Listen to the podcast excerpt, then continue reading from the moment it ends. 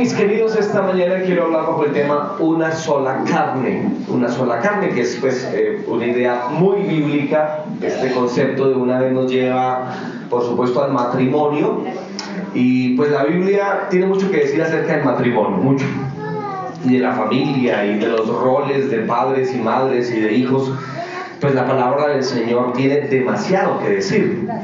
Y en esta, en esta mañana quisiera hablar en, como en tres eh, en tres puntos y es el qué, el con quién y el cómo. Esas son las tres cosas que quiero en esta mañana señalar. El qué, pues me estoy refiriendo al concepto de familia, al concepto eh, de matrimonio, que pues hay que decir que hoy por hoy es diferente, ¿no? La gente ya no concibe el matrimonio o no concibe la familia como pues se acostumbraba a concebir, de manera que hoy ya hay que clarificar qué es matrimonio y hay que decir qué es eh, hogar y qué es familia. Y para empezar entonces de una vez adentrarme en mi tema, ¿qué es el matrimonio? Bueno, yo diría que eh, eh, podemos definirlo de varias formas. Si lo definimos de una forma etimológica, es decir, de dónde viene la palabra matrimonio, la palabra matrimonio viene de dos palabras griegas, una es matriz, que por supuesto alude a, a esta parte femenina del cuerpo de la mujer, matriz, y ya tiene la idea de que el matrimonio tiene, tiene el objeto, el objetivo de que haya una concepción en el vientre de una mujer, ¿no? Es, es por eso, mis queridos, y desde ya empiezo a decir eh, enfáticamente que, que, rechazamos cosas como, por ejemplo, la unión homosexual. Y gracias a Dios todavía lo puedo decir porque quiero decirles que para allá vamos, en que ni siquiera podremos hablar en contra de temas como esto, pero el matrimonio etimológicamente hablando tiene que ver con la posibilidad que tiene una pareja de concebir hijos. De manera que cuando se habla de matrimonio entre parejas del mismo sexo, pues ya la palabra está sacada del contexto. Es, no sé, es como hablar de pornografía cristiana. ¿Puede haber pornografía cristiana? No, no se puede haber, no, tal es, es incongruente, no puede ser. Tampoco puede haber eh, matrimonios del mismo sexo porque la misma palabra ya alude a la posibilidad que tiene una pareja de poder crear, procrear. De manera que de, antemano yo diría, no, pues cámbiale de nombre y póngale otro nombre, porque matrimonio, por lo menos desde, un punto de vista, lo y lo etimológico, concibe la posibilidad de que una pareja procree, ¿no? Entonces, esta es la palabra, la primera palabra, matriz. La segunda palabra es monium, que es una palabra jurídica, en donde se señala que el matrimonio, pues, es la unión jurídica también de dos personas. Eh, ahora, pero ¿qué es el matrimonio desde un punto de vista bíblico? Bueno, el matrimonio es una institución creada por Dios. Esta no la eh, creó una institución como el gobierno, esta no lo crearon los romanos, no, esta institución la creó Dios. El matrimonio fue una idea de Dios. Claro, las sociedades eh, eh, la, la, ¿cómo decirlo? colocan elementos jurídicos al matrimonio, pero el matrimonio como institución ya existe. Miren que yo estuve hace unos años entre algunas comunidades en el Bichá, indígenas, eh, olvidé el nombre de la, comunidad actualmente, pero el lugar se llamaba Piñalito, habían como unos mil eh, eh, indígenas y cuando llegué pues me encontré con unas culturas, con unas formas de hacer las cosas muy diferentes. Allá cuando se van a casar dos chicos, van donde el capitán de la, de la, de la comunidad indígena y entonces les dicen, mire, pues vamos a, a irnos a vivir con este fulano y con esta señorita. Entonces él decía, bueno, se iban y conceptualmente la comunidad ya entendía que ellos estaban casados. A tal punto, a tal punto que cuando el tremendo, hablemos de él, él por ahí le, perdón, me digo esta expresión, le hacía la vuelta a su esposa, ¿no? Y se iba con otra o alguna cosa así. ¿Saben qué hacían ellos? Amarraban al, fulano este en la mitad, en un palo allá, como en la mitad de las malocas de, las cositas, lo amarraban y le daban 50 palazos. ¿Cuántos dan gloria a Dios? ¿Cuántos dijeron amén? Qué bueno ser de esa comunidad, que le den palo, gloria a Dios, ¿verdad? O sea, miren que conceptualmente ellos entienden que está mal, ¿no? Que se debía a su esposa y tenía que respetarla. Pero la institución del matrimonio es una institución, lo repito, creada por Dios. Y hay que decir que según Dios es una institución entre un hombre y una mujer. Amén. Es lo que dice la Biblia y todavía lo podemos decir. Y es más, todavía lo podemos defender. Y de hecho le quiero invitarles ya a alzar su voz, a decir, no, yo consigo el matrimonio de forma tradicional. Así te digan retrógrado o que vives en hace como cinco siglos atrás, no importa. Que digan lo que quieran. Mire, aparte que entre otras cosas, el Señor nos ha llamado a ser populares. Sí, Señor. Y, Pablo dijo, si yo buscara agradar a los hombres, entonces yo no sería siervo de Cristo. En ese orden de ideas, no importa lo que la gente te señale o te critique, tú mantente en tu fe. No, pues qué emoción la de ustedes tan impresionante, ¿no? Están todo contexto. Ahora, hay que, hay que decirlo, es entre un hombre y una mujer y según la Biblia es una unión jurídica, física, espiritual y emocional. Amén. Es una unión que el apóstol Pablo le llama un misterio. Y de hecho, la unión entre esposo y esposa, según el apóstol Pablo, es tan importante y tan honorable que el apóstol Pablo eh, de alguna forma compara ¿no? la relación entre Cristo y la iglesia y entre el esposo y la esposa. Y el apóstol Pablo se atreve a decir que nosotros los varones deberíamos amar a nuestras esposas como Salomón amó a sus mil mujeres. Amén. No, yo sé que, la banda me estaba entendiendo. Como David a sus, creo que fueron como siete u ocho que tuvo David. No, como Cristo amó a su iglesia. ¿Y sabes qué más dice? Y se entregó a sí mismo por ella. ¿Verdad? O sea que así es que nos debemos querer. ¿Cómo le quedó el ojo? Tiene que amarla. Ahora, hay que, es interesante que la Biblia habla de esta unión en todo sentido, ¿no? Es un pacto jurídico, pero físico también, por supuesto. Pero es espiritual también. Es por eso que es tan pecaminoso la fornicación o el adulterio. Porque no creas que solamente es una unión física. Hay una unión espiritual emocional. Y, y créanme que podría decir mucho ahí, pero me demoraría mucho y solamente quiero dejarles con ese concepto. La unión implica todo el ser íntegramente. Íntegramente, por eso Dios habla de que es tan honorable el matrimonio. Bueno, esto es el qué, rápidamente. El con quién. Bueno, el con quién es muy importante. Amén. No, el con quién es determinante, hermano. De hecho, el con quién es uno de los problemas que más tenemos, ¿verdad? Soltero, yo me casé a los 30, hermano, Dios mío. Y viví con mis padres hasta los 30, imagínense, ya parecía un bombril. Tuvieron que hacer liberación, decían, fuera, hermano, ahora suelta esta casa, tengo que sacarme la verdad fue que no me quería ir, vivía en el primer piso, no quería irme porque eh, no quería que hablaran de mí, que estaba por eso, entonces pues, les saqué esa claro porque fue que me quedé tanto tiempo. Gloria a Dios, pero ahora eh, quiero referirme a que me yo me convertí a los 17 años y me casé a los 30. Entonces tuve 13 años y yo decía, Padre, Dios mío, ¿cuándo llegará por Dios santo? ¿Verdad? Pero llegó, gracias a Dios llegó. Yo, uy, llegó, aleluya, gloria a Dios. El con quién es muy importante. Mire, la Biblia dice que el que haya esposa, haya el bien. Así lo pone la Biblia. Y dice algo más. ¿Qué más dice? Y alcanza la benevolencia de Jehová. Mi querido, si usted tiene esposa, usted halló el bien y la misericordia de Dios. Y más le vale que diga amén fuerte, porque si uno no escucha a su esposa decir amén fuerte, tendrá un problema en la casa. El que haya esposa, no, yo creo que si hayamos el bien. Sí, es una bendición estar casado. Pero ahora, déjenme decir el con quién, dividirlo en dos partes. La primera es eh, dividirlo, bueno, eh, para los que son solteros, Dios bendiga a los solteros en esta mañana.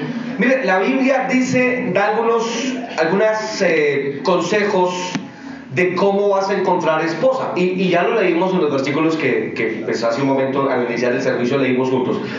y hay que entender varias cosas. lo primero es que la Biblia dice en el versículo 18 que Dios dijo, no es bueno que el hombre esté solo. Eso Dios lo dijo. En términos generales, toda regla tiene excepciones, pero en términos generales no es bueno que el hombre esté solo. Por supuesto lo dice de una forma antropológica, es decir, tampoco es bueno que la mujer esté sola. Eh, eso es la primera idea, no es bueno estar solos. Eclesiastés más adelante dice cosas como que hay del solo, ¿no? Porque ¿cómo se calentará? ¿Han leído eso? Sí. Y también dice, y si uno, y si cae, pues ¿quién lo levanta? ¿Cierto que entonces argumenta de que es bueno que, o sea, que, que no veas tu vida solo. O sea, te quiere animar la Biblia que ores y, y, y por supuesto busques, porque como dijo el Señor, esta generación no sale sino con oración ayuno, pero yo les digo, esta generación no sale sino con chocolatinas, con flores y serenatas. Así es que saca fuera ese. Ahora, eh, Dios dice eso. Lo segundo que Dios dice, mire que Dios dice, yo le haré. De manera, esto, esto, esto me daba mi paz. Porque según la Biblia, Dios es el encargado de hacerte ayuda idónea a ti. Y eso debe traernos paz. Especialmente a los solteros, ¿no? El Señor es el que prepara a alguien para ti.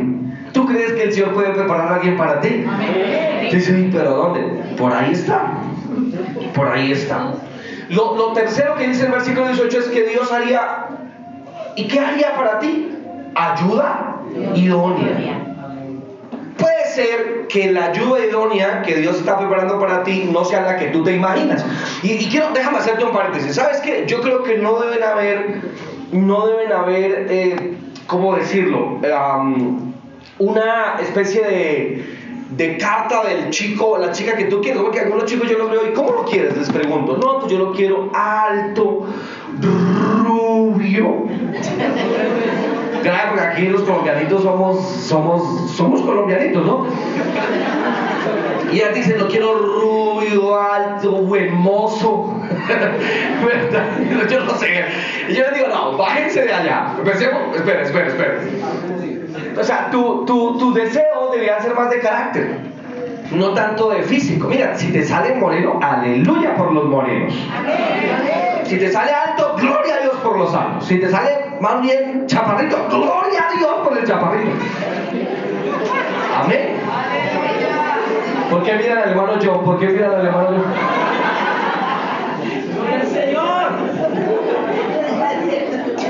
Deberías, mira, perdona, y perdóname que hable en primera persona, lo con todo respeto, pero cuando yo, yo le decía, Señor, yo quiero que mi esposa tenga tres características, tres. Ninguna tenía que ver con lo físico. La primera era, Señor, que te ame a ti. O sea, yo decía, Señor, yo no quiero que se me descarríe, imagínate. No, no, se le descarrió la esposa al pastor Guzmán, se le descarrió, no, yo decía, terrible, no. eso sería la caos. Entonces, lo primero, que te ame a ti, Señor. Lo segundo, que me ame a mí.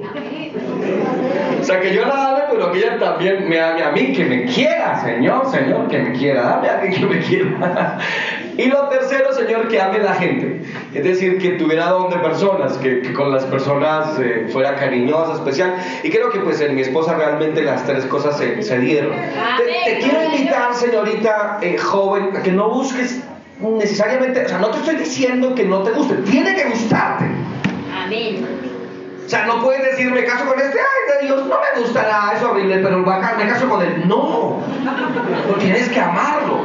Tienes que sentirte atraído por él o por ella. No se puede sin atracción. ¿Sí me entiendes? O sea, no puedes acercarte a ella, y lo digo con mucho respeto, o a él y tener deseos de que él te ponga la mano y vale por ti, porque es muy espiritual. No, tiene que haber algo más. Lo obvio, pero te quiero invitar a que, a que tengas eh, en cuenta más elementos, más rasgos de carácter, porque al final de cuentas, y lo decimos los casados, díganme todos los casados sabios que hay aquí, hay cosas que van a pesar más que el físico. ¿Sabes que en Estados Unidos hizo una encuesta a 1.300 hombres y le, de, le preguntaron eh, eh, que qué buscaba o qué le gustaba más de su hogar? Todos eran casados y les pusieron tres opciones. Número uno, y que las colocaran como en orden de importancia. La primera cosa era que, eh, que si ellas eh, fueran físicamente muy atractivas. La segunda eh, tenía que ver con su vida sexual. Y la tercera era si eh, les importaba mucho que en la, en la casa hubiera tranquilidad, hubiera paz. El 90% de los hombres respondió que incluso sobre la vida sexual o sobre que su esposa fuera atractiva, eh, les importaba especialmente que en la casa hubiera tranquilidad. Yo dije, tremendo hermano. Santo.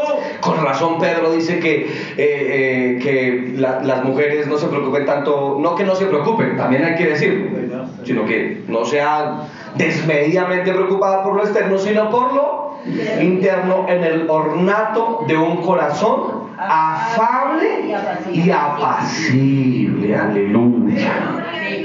Y luego dice, porque eso es de grande estima delante de Dios. Amén. Amén. O sea, lo que está diciendo en colombiano, no, dice, dice Pedro, no hay cosa mejor que una esposa afable y apacible. Digan amén, hermanos, porque caballeros, porque después no les ayudo. Una mujer en la casa que esté como afable y a, eso es de grande estima y no solo delante de Dios, sino delante de todos. Bueno, eso es lo que quería decirles en cuanto al, al, con quién. Eh, y lo último que quiero decir es que eh, Dios le demostró a Adán que sus ocupaciones, porque mire, antes de Dios traerle a Eva, a Adán, el Señor lo puso a hacer cosas como ponerle nombre a los animales, pero eso no lo llenó. También el Señor le puso la compañía de los animales, pero eso tampoco lo llenó. Entonces Dios quería llevar a Adán también a sentirse, pues necesitaba algo muy particular para él, para él. Dios lo llevó allá. Y en ese ambiente fue que Dios se proveyó de una persona. Y entonces, por favor, miren sus Biblias, ¿qué dice el versículo 24? ¿Qué es la primera palabra que dice el versículo 24? ¿Qué es lo primero, qué es lo primero que dice? Otra vez, ¿qué dice? Por tonto. ¿Es por tonto o por tanto? No, pero ah, bien, ¿por tonto? No, por tanto. Lo quería aclarar porque es que parece que algunos dicen no por tonto. No es por tanto. Dejará el hombre a su padre y a su madre. Ahora, listo. Y ya en mi recta final. Número 3. El cómo, cómo vivir con una persona. Eso es muy complicado también en, un sentido. Porque yo creo que cuando Dios está, las cosas cambian, las cosas son diferentes. Amén. Digan una vez más animadito. Son distintas, son diferentes. Cuando, perdónenme que hablo en primera persona nuevamente, discúlpenme, pero eh, cuando nos casamos, eh, algunas personas nos decían, uy, pero no antes de una casa. Eh, no, Recuerdo tanto que yo, yo, como me demoré de los 17 a los 30 en casarme, pues tuve mucho tiempo para pensar. Y en esos años yo eh, me hice ilusiones de lo que quería cuando me casara. Entonces yo tenía como cosas que quería hacer. Una de las cosas que quería hacer, una de las cosas que quería hacer era que quería eh, ir, que nos fuéramos así vestidos de matrimonio, así vestidos de matrimonio, a tomarnos un tinto en una panadería. ¿Cómo la ven? Muy raro, muy raro, muy extraño. yo le dije, amor, yo le dije, amor, mira, yo quiero que así vestidos, así vestidos, vayamos a la familia y nos tomemos un tinto. Aleluya. Entonces ya me hizo caso, gloria a Dios. Salimos en el carro, ¿verdad? Con todos los regalos. Fue muy bonito, El matrimonio es muy bonito. ¿Cuántos animamos a los solteros? El matrimonio es una bendición. Salimos ahí con los regalos. No pudimos poner tarrito porque está prohibido aquí en Bogotá, pero si no, les hubiera puesto también. Íbamos ahí y entonces paramos ahí. Yo me acuerdo por la 30 en un semáforo, con todo, con vestidos así, porque íbamos a ir a una pareja a tomar tinto. O sea, así. Paró al lado de un carro con un señor y me miró así asombró, asombrado, estupefacto, estaba el hombre así mirándome. Y yo lo miré y el hombre me dijo, así me hacía, así, así me hizo. Yo, le decía, amor, mira este señor, y el tipo así. Y, el hombre luego me dice, yo, amor, mira este señor, yo le decía, Ay, poder de Dios, ¿no? Eh, pero finalmente fuimos y eh, ese solamente es la, esa es la primera piedra, ¿no? Del matrimonio, pero después empieza un cómo. Y la, vuelvo al tema, la gente a veces suele decir, pero espere que le llegue el primer año, pero espere que le llegue el segundo año, pero espere que le llegue el tercer año, quítese eso de la cabeza. No, mire, por la gracia, yo sé que cada matrimonio tiene su forma, su forma particular de ser. Nosotros por la gracia llevamos apenas ocho años, pero no hemos llegado todavía a eso y no esperamos llegar. O sea, no, tiene no tienes por qué pasar eso. Y puedes vivir feliz con la ayuda de Dios. Y puedes tener un lugar que sea el cielo en la tierra. Y eso es una excelente forma de evangelística, porque la gente va a decir, miren tan bonita esa familia, tan bonito ese hogar. Y entonces va a ser de bendición. ¿Lo creen ustedes? Ahora, el Señor eh, eh, eh, da un sermón. Muy interesante todo lo que pasa aquí en Génesis, como todo lo que pasa en la palabra del Señor. Pero en Génesis tenemos el primer sermón de Dios. Aleluya. Y el primer sermón de Dios tiene que ver con el matrimonio. De hecho, queridos, la primera institución que Dios creó antes de la iglesia fue el matrimonio. Es decir, antes de pensar en nosotros como iglesia, pensó en nosotros como familias. Por eso es tan diabólico cualquier política, cualquier cosa que tenga que ver, que, esté en contra de la familia como el Señor la instituyó. ¿Qué tal si le damos un aplauso a Dios por la familia?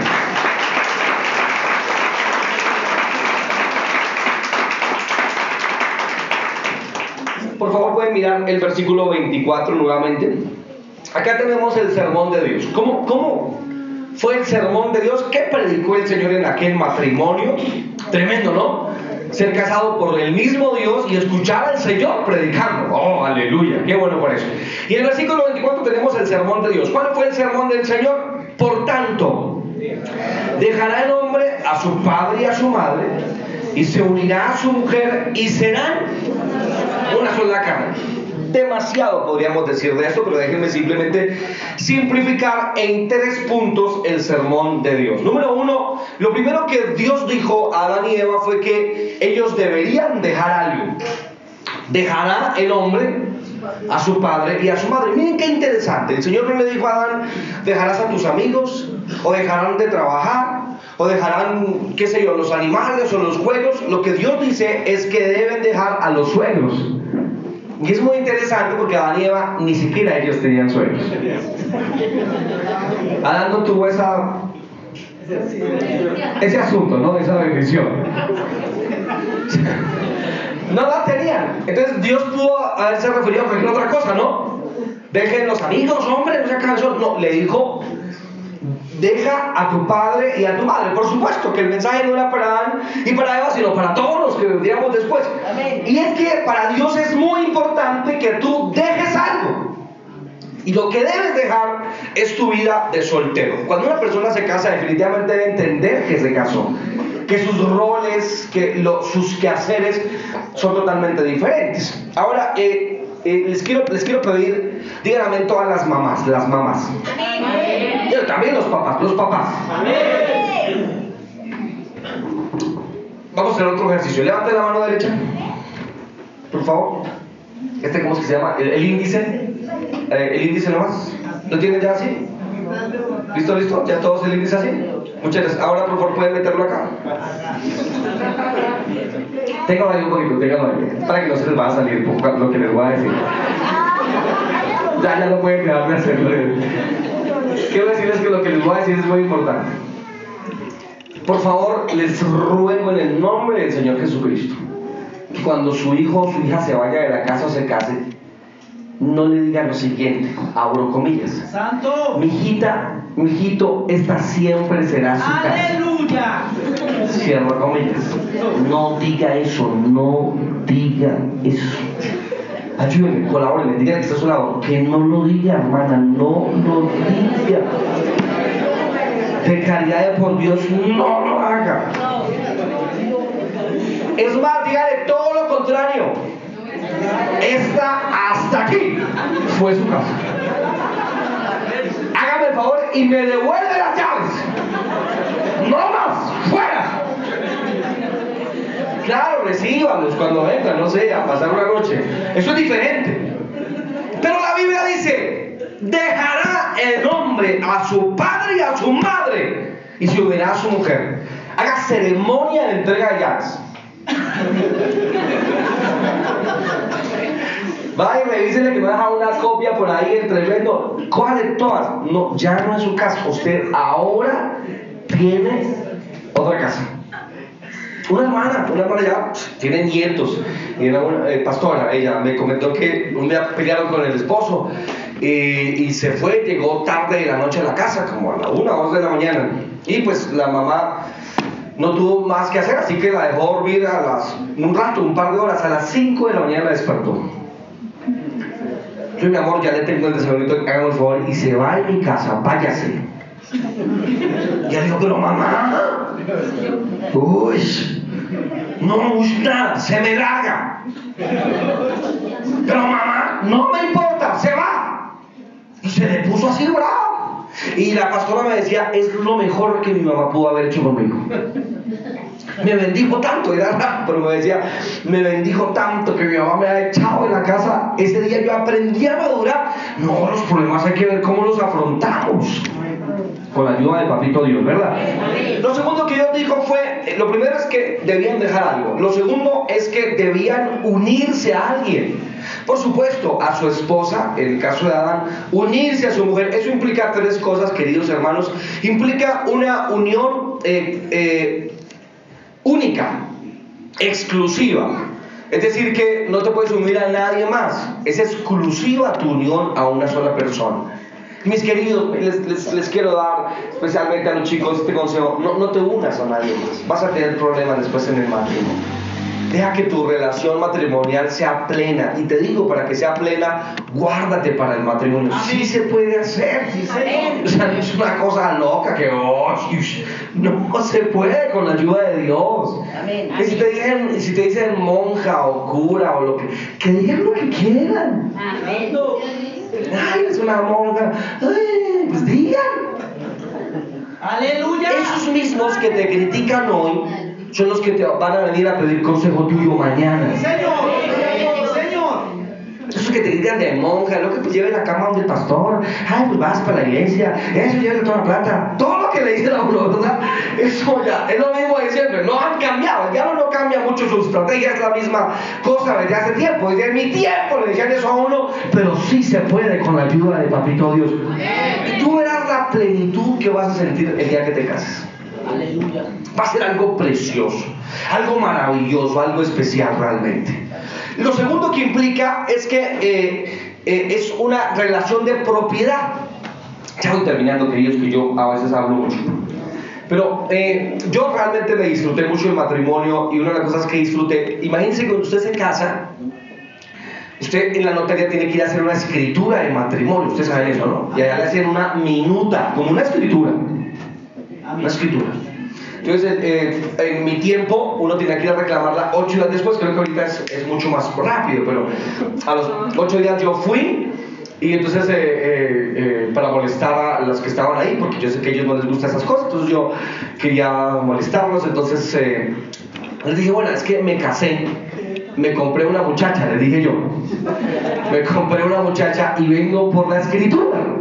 Me, me miraron mal, me miraron mal. Pero sabes qué, es que mira, la Biblia dice que ya no te perteneces, ahora tú eres de ella y ella es tuyo. Tanto así que el apóstol Pablo dice que ya no tiene un dominio ni siquiera sobre su propio cuerpo. O sea, le perteneces a otra persona, querido. Amén. Ya no puede decir yo hago lo que, perdón, me digo esto, yo, yo hago lo que me da la gana. No, le perteneces a alguien. Es más, está jurídicamente comprobado. Alguien que es tu esposa o tu esposo tiene una escritura de ti. Y le perteneces a alguien. Y finalmente implica una unión permanente, eh, total, completa. Y les quiero animar, hermanos, ya en mi recta final, que no, no, dejemos de estar juntos. Llévela, tráigala. Eh, en el conjunto donde yo vivo hay una parejita, no es cristiana, pero yo todo, todo, el tiempo lo vemos con mi esposa. Ellos van a comprar la carne juntos, a comprar el pan de desayuno juntos. Ya los conocemos. Siempre vamos para arriba, para arriba, tan chévere. Bonita esa pared. Ámense, quiéranse. Olvidé traerlo, lo dejé en la casa esta mañana, lo estaba buscando y no lo encontré. Eh, bésense. Santo. Amén, santo, gloria a Dios. Abrácenla. Bésela. Llévala. Bueno, yo no iba a decir eso, no con él, pero también llévela. Voy a preguntarle, hermano, ese coro de quién es, de qué hermano es ese coro. O sea, no, ahora saben ustedes que hay más de 10 eh, músculos del rostro que solamente se ejercitan a través de los besos. Aleluya. Si usted tiene una cara muy rígida, muy entonces ya sabe que le hace falta.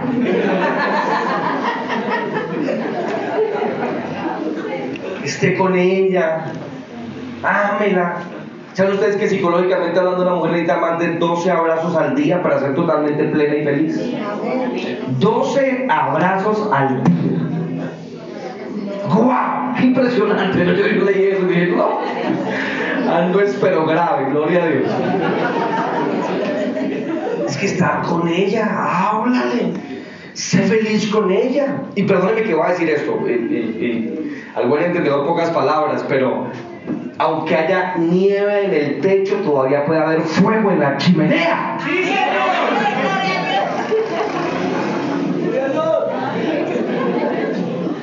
Y mi hermana por atrás que está diciendo, amén, amén, amén, amén.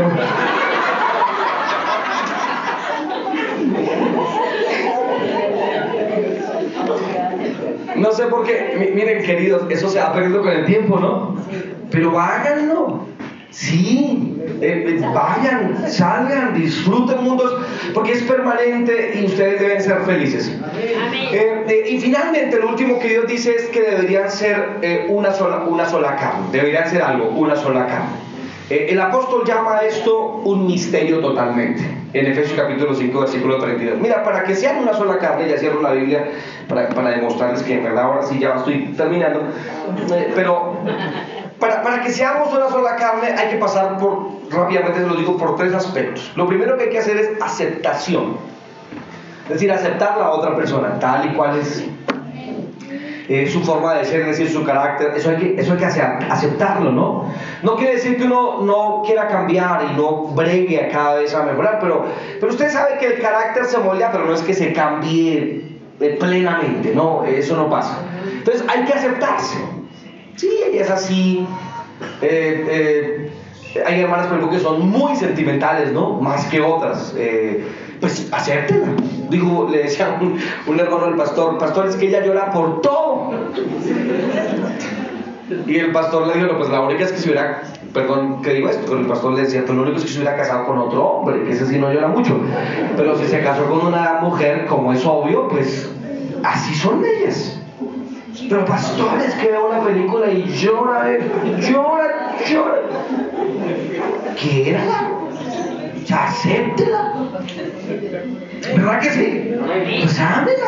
Como Cristo. A la vez hay que aceptar el carácter. Lo segundo que hay que aceptar, hay que aceptar el pasado de las personas. Listo, pasó, se habló, se quiere, se acepta. Y número tres, ¿sabes, ¿sabes también que hay que aceptar la otra persona? Hay que aceptar la familia de la otra persona.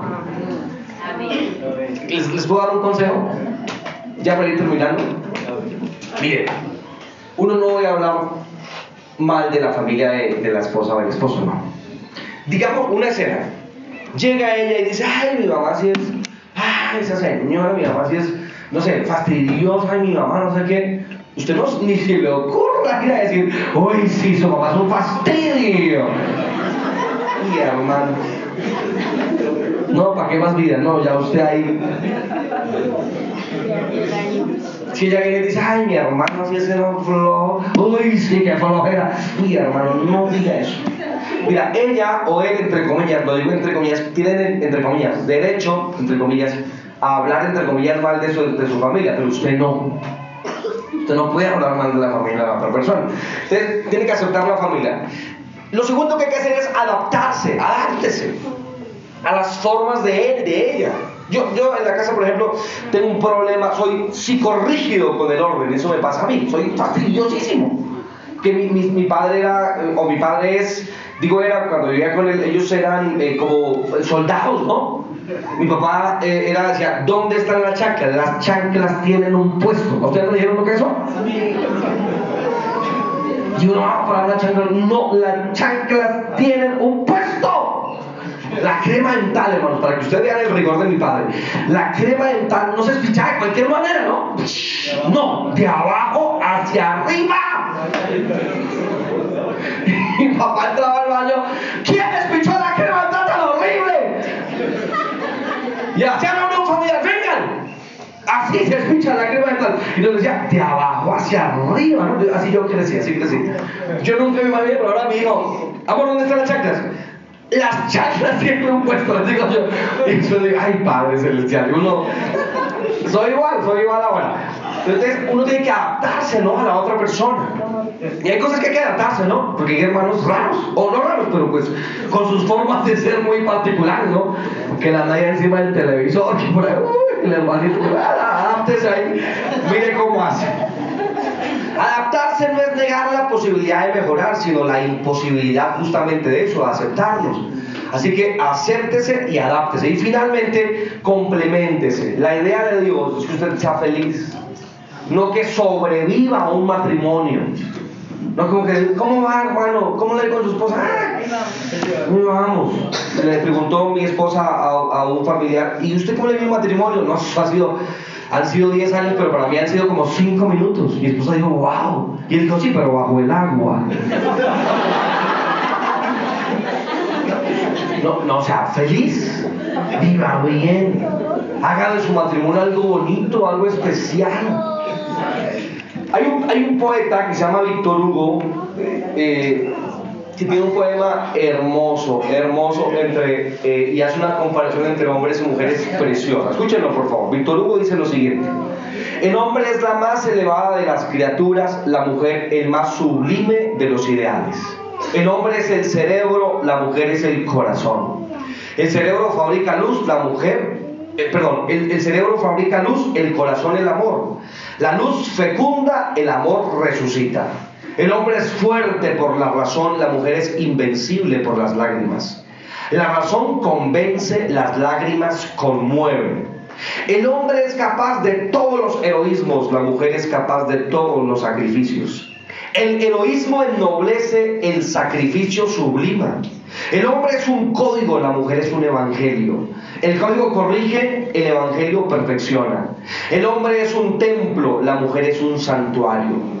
Ante el templo nos descubrimos, ante el santuario nos arrodillamos. El hombre piensa, la mujer sueña.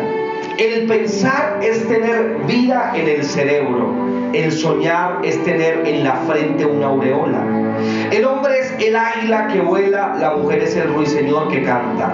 Volar es dominar el espacio, cantar es conquistar el alma. En fin, el hombre es colocado donde termina la tierra, la mujer donde comienza el cielo.